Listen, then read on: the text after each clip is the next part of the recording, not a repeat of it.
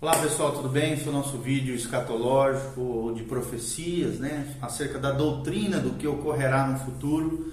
E nós estamos falando, né? No nosso último vídeo, nós falamos sobre o governo gentílico, né? Os governos, as nações gentílicas e a área de influência ao longo da história. Falamos sobre os cinco grandes impérios que perpetuaram sobre a terra, que de alguma maneira subjugaram ou trataram com o povo de Israel. E agora nós vamos dar um destaque no quinto império, que é um poder mundial gentílico, ou seja, do anticristo. Lá em Daniel, capítulo 2, nós sabemos que vai haver uma pedra que vai vir e destruir todos esses reinos, todos esses governos. Mas é muito importante nós compreendermos de maneira escatológica, bíblica, escriturística, como é que esse reino vai, vai se formar, né? como é que ele vai ele vai governar realmente o mundo, quais são as características desse reino tão, tão importante dentro da história profética, dentro da escatologia bíblica. É sobre isso que nós vamos falar agora, tá bom? Há várias passagens que são importantes nas escrituras que tratam, obviamente, de forma significativa com esse poder gentílico mundial. Quando eu falo sobre poder gentílico mundial, estou tratando sobre esse quinto império de Daniel, capítulo 2, e sobre esse reino realmente do anticristo que há de governar todo mundo, encabeçando as nações europeias e de alguma maneira perseguindo também o povo de Israel e os gentios que se converterem no período tribulacional. Tudo isso nós estamos falando dentro do período tribulacional, que é constituído de sete anos proféticos, três anos e meio iniciais, princípio de dores, né? A mulher que está dando parto aqui, é, as, as primeiras dores e juízos de Deus sobre a terra, um pouco mais leves, e o terceiro é, é, e três anos e meio finais, um segundo período dentro desse sete anos do período tribulacional, ou septuagésima semana de Daniel, chamado de a grande tribulação, onde realmente os juízos de Deus sobre a terra vão se intensificar e onde o anticristo vai perseguir ainda mais esses que realmente crerem no Cristo que há de vir no segundo advento para a implantação do reino milenial.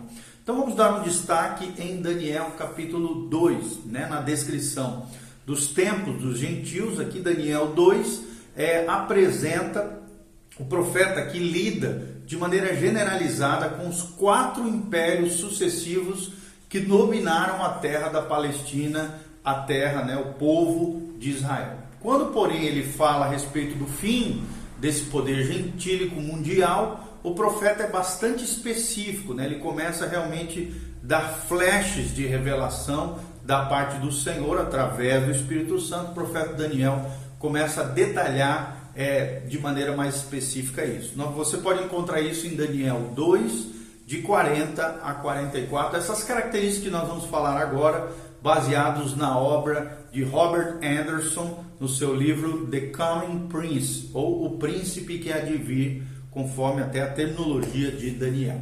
Ele, é, Robert Anderson ele diz o seguinte na sua obra: O quarto reino será forte como o ferro, pois o ferro a tudo quebra e esmiuça.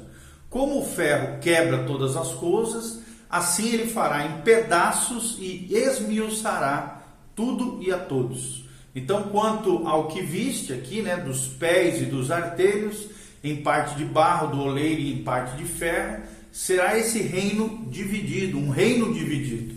Contudo, haverá nele alguma coisa de firmeza do barro, pois que viste o ferro misturado com barro de lodo, como os artelhos também eram em parte de ferro e em parte de barro, assim por uma parte esse reino será forte, por outra será frágil. Quanto ao que viste do ferro misturado com barro de lodo, misturar-se-ão mediante uma espécie de casamento, mas não se ligarão um ao outro. Assim como o ferro não se mistura com o barro, mas nos dias desses reis, o Deus do céu suscitará um reino que não será jamais destruído. Tudo isso baseado em Daniel 2, de 40 a 44, que fala sobre as características desse reino.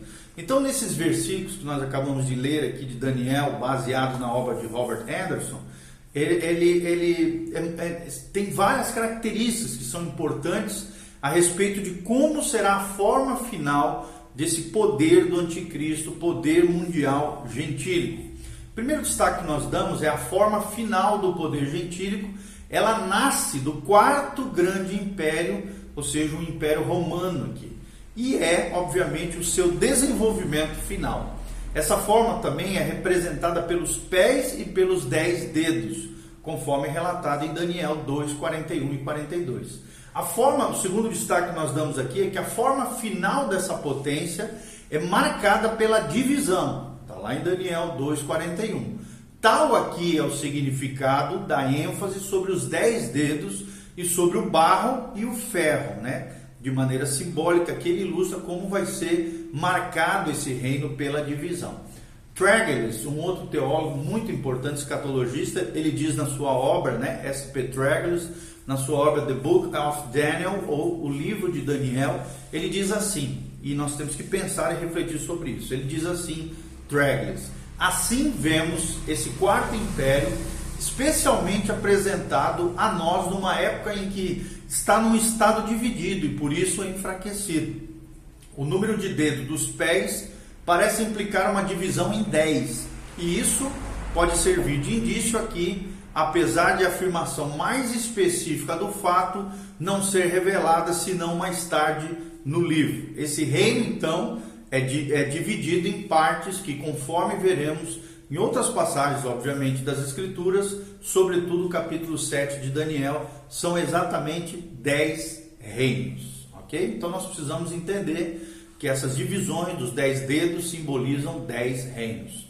Terceiro destaque que nós damos aqui é que a forma final desse poder gentílico, ou desse governo mundial do anticristo, é marcada por uma federação constituída daquilo que é fraco com aquilo que é forte, ou seja, uma espécie de autocracia e democracia, ferro e barro, simbolicamente aqui, conforme Daniel 2,42.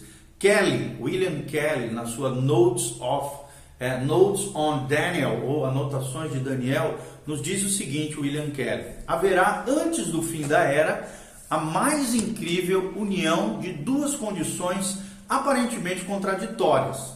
Um cabeça de império universal, que aqui nós sabemos é o anticristo, e além disso, reinos independentes, cada um com seu próprio rei, mas um único homem será o imperador sobre todos os reis. Até chegar essa, essa hora, profética, né? Nós cremos todo esforço para unir os diferentes reinos sob um só cabeça será um fracasso total, porque Deus não permitirá, fora da hora isso acontecer.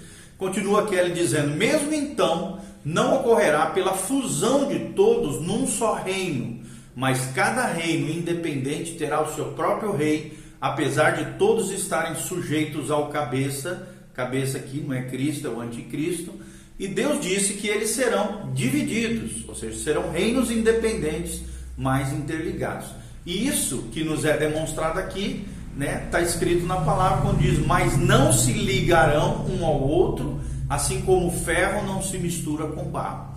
E se já houve alguma parte do mundo que representou esse sistema incoerente de governo, é claro, é a Europa moderna, o mercado comum europeu. Enquanto o ferro predominou, houve, houve um só império. Aqui uma referência ao Império é, Romano, né? Mas depois veio o barro, ou seja, um material estrangeiro. E por causa desse ferro haverá uma espécie de monarquia universal, e por causa do barro haverá também, ao mesmo tempo, reinos separados. É o que fala William Kelly na sua obra Notes on Daniel. É, então, pensando um pouquinho dentro disso que William Kelly fala, um grande escatologista, ele diz: já que a mistura, né, nós pensando e analisando tudo isso, já que a mistura do ferro e do barro não são naturais, parece sugerir então que a federação não deve a sua existência ao uso da força. De outra forma, essa condição não perduraria, ainda mais agora, né, nos tempos modernos. Então, ela é concretizada por uma espécie de mútuo consentimento unidade consensual entre as nações, de modo que cada membro da aliança retém a sua própria identidade como nação, como povo, isso concorda também com Apocalipse 17, 13. Outro destaque que nós damos é que essa condição de dividida final não é histórica, mas ainda profética. porque a Bíblia diz: esses reis, lá em Daniel 2,44, não vêm à existência até que a pedra, que simboliza Jesus, cortada sem auxílio de mãos, né, descerá e destruirá essas nações, conforme Daniel 2,45. Ironside, um outro teólogo, também escatologista, diz o seguinte: os comentaristas geralmente nos dizem que a condição dos dez dedos do império foram alcançadas nos séculos 5 e 6 da era cristã, quando os bárbaros do norte conquistaram o Império Romano. E este então foi dividido em mais ou menos dez reinos diferentes.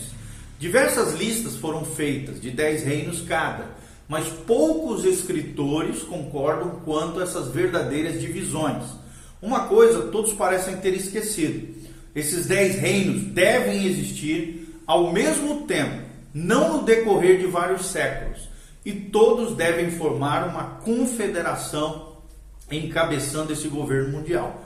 Então não há nada na história passada sobre reinos da Europa que se encaixe dentro disso que fala a palavra de Deus e as profecias. Então eles geralmente, né, é, aqui a, os, as, os reinos da Europa eram geralmente inimigos entre si, em guerra, cada um buscando a destruição um dos outros e cada um tentando ter a proeminência sobre os outros. Por isso nós rejeitamos totalmente nessa né, interpretação dos dez dedos aqui, conforme um evento, como se fosse algo já passado aqui. É o que diz Harry Ironside na sua obra Lectures on Daniel the Prophet, ou Leituras de Daniel o Profeta, traduzindo aqui para o português o título da obra do Ironside. Então, pensando um pouquinho dentro do que falou Ironside, parece melhor né, nós considerarmos aqui que o Império Romano é, tem, sofre uma espécie de desenvolvimento contínuo, com base em sua forma na época do primeiro advento de Cristo, que já existia, estava subjugando Israel na época, até a sua forma final na segunda vinda de Cristo, no final da tribulação, conforme diz a palavra de Deus. Então ele vem se desenvolvendo de maneiras diferentes, já não como um império né, estruturado, mas de maneira ideológica, através de, de dessas dez nações que encabeçam a Europa. Então pode parecer né, uma afirmação talvez severa demais, mas é fato amplamente confirmado através da história que quase nenhum estudioso de história medieval realmente entende a única chave para todo esse assunto, sem a qual a história medieval é simplesmente um caos incompreensível. A chave é nada mais que a existência contínua um império romano que se perdurou até hoje, né, de maneira ideológica, através da, do, do, do, do, mercado comum europeu, e que, enquanto for ensinado que o império chegou ao fim no ano 476 depois de Cristo, o verdadeiro entendimento dos mil anos seguintes se torna to totalmente impossível. Então, ninguém pode compreender a política ou a literatura de todo aquele período se não lembrar constantemente, nós queremos destacar isso, que na mente dos homens daqueles dias, no Império Romano, o Império de Augusto, o Império de Constantino, o Império de Justiniano, não era algo do passado, mas algo do presente. Quem nos ensina isso é G. H. N. Peters, na sua obra Theocratic Kingdom, ou Reino Teocrático, tá bom? Ele fala um pouquinho sobre esses assuntos históricos relacionados a esse grande império mundial. Então, refletindo um pouco dentro do que fala Peters, Parece então que o problema não é tanto o reavivamento do Império Romano, quanto, uma, é, é, quanto a reformulação da esfera contínua de poder, até que ele assuma a sua forma final dos dez dedos ou dos dez reinos que vão levantar o anticristo como um cabeça, um imperador, um rei, um monarca, um poder gentílico mundial. Daniel 7 é outro destaque muito importante para nós compreendermos. O capítulo 7 de Daniel ele nos esclarece mais. Ele nos dá flashes de luz, de revelação ainda maiores. É, a segunda grande passagem que trata dessa forma final do poder mundial gentílico, então, está em Daniel 7, que revela a história desse poder por meio de quatro animais vorazes. Então, com relação ao fim do poder mundial gentílico, Daniel declara várias coisas nessa profecia que nós vamos pensar juntos aqui através desse vídeo. O primeiro destaque que nós damos é que, como na profecia anterior de Daniel 2, revela-se que a forma final do poder mundial gentílico deve existir numa união de dez reis e seus reinos. Também nós vemos isso em Daniel 7,7. Ou seja, a característica singular do quarto animal não era a sua força, nem a sua ferocidade, nem o fato de que ele destruiu todos os outros animais que o precederam, mas o fato de ter dez chifres. E chifres aqui sempre como um símbolo de poder, de reino, de governo, de autoridade. Esses chifres seriam a forma final do império. Kelly, um teólogo, né, é, escatologista, ele nos amplia um pouquinho mais sobre isso. Ele diz que a singularidade do Império Romano né, é a posse dos dez chifres, pois não devemos procurar o desenvolvimento real da história nessa visão. Se esse fosse o caso, é claro que os dez chifres não seriam encontrados no animal romano, quando ele foi visto pela primeira vez pelo profeta Daniel, aqui em Daniel 7. Então, na verdade, não foi senão centenas de anos depois de Roma existir como império que ela teve mais de um governante.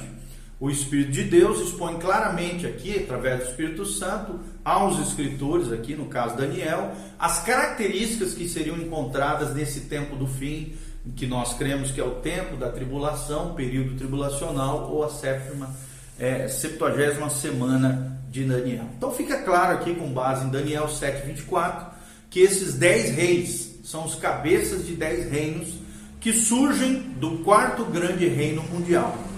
O fato de dez se levantarem do quarto reino parece indicar que o quarto não deixou de existir, como nós estamos falando nesse vídeo, mas foi é, é, passou a ser ressurreto depois, ressurgido, reavivado depois, e permaneceu de alguma forma até emergir na condição dos dez chifres ou dos dez reinos.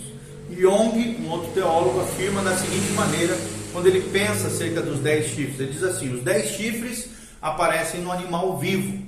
O animal não morre, ele ressuscita novamente com seus dez chifres, mas esses chifres nascem do animal vivo. Eles devem então representar uma segunda fase da sua história, não uma forma reavivada da existência do animal, conforme Edward Young na sua obra The Prophets of Daniel, ou A Profecia de Daniel.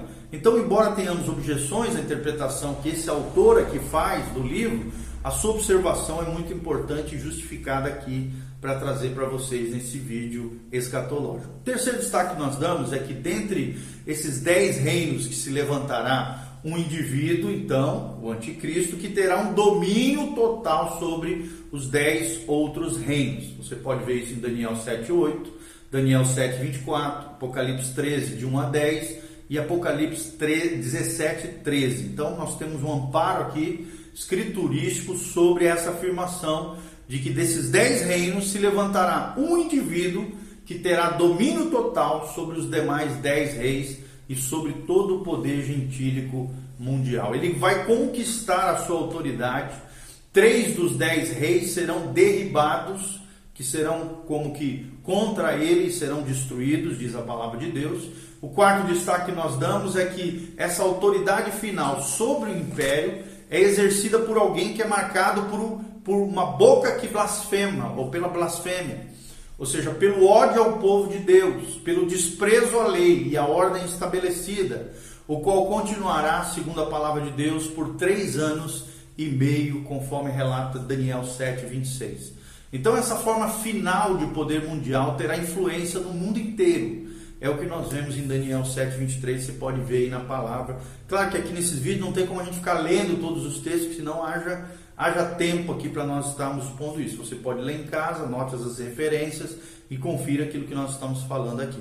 Outro trecho muito importante nós falarmos quando estamos tratando desse poder gentílico mundial é Apocalipse 13, de 1 a 3. Nessa passagem aqui, né, o apóstolo João, cheio do Espírito Santo, continua essa linha de revelação, continua essa linha de revelação relativa à forma final de como será esse poder gentil.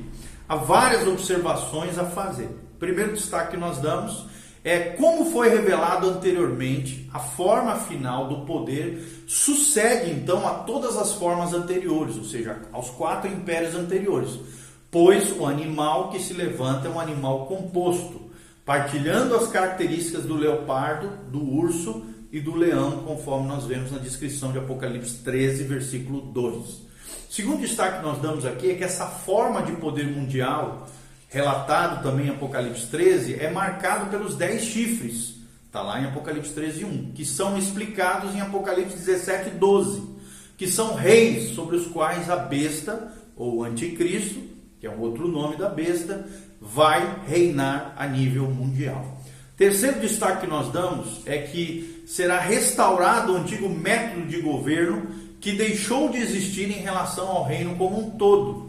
João observa que essa besta tinha sete cabeças, conforme Apocalipse 13, 1, e a cabeça atual tinha sido ferida mortalmente, conforme Apocalipse 13, 3.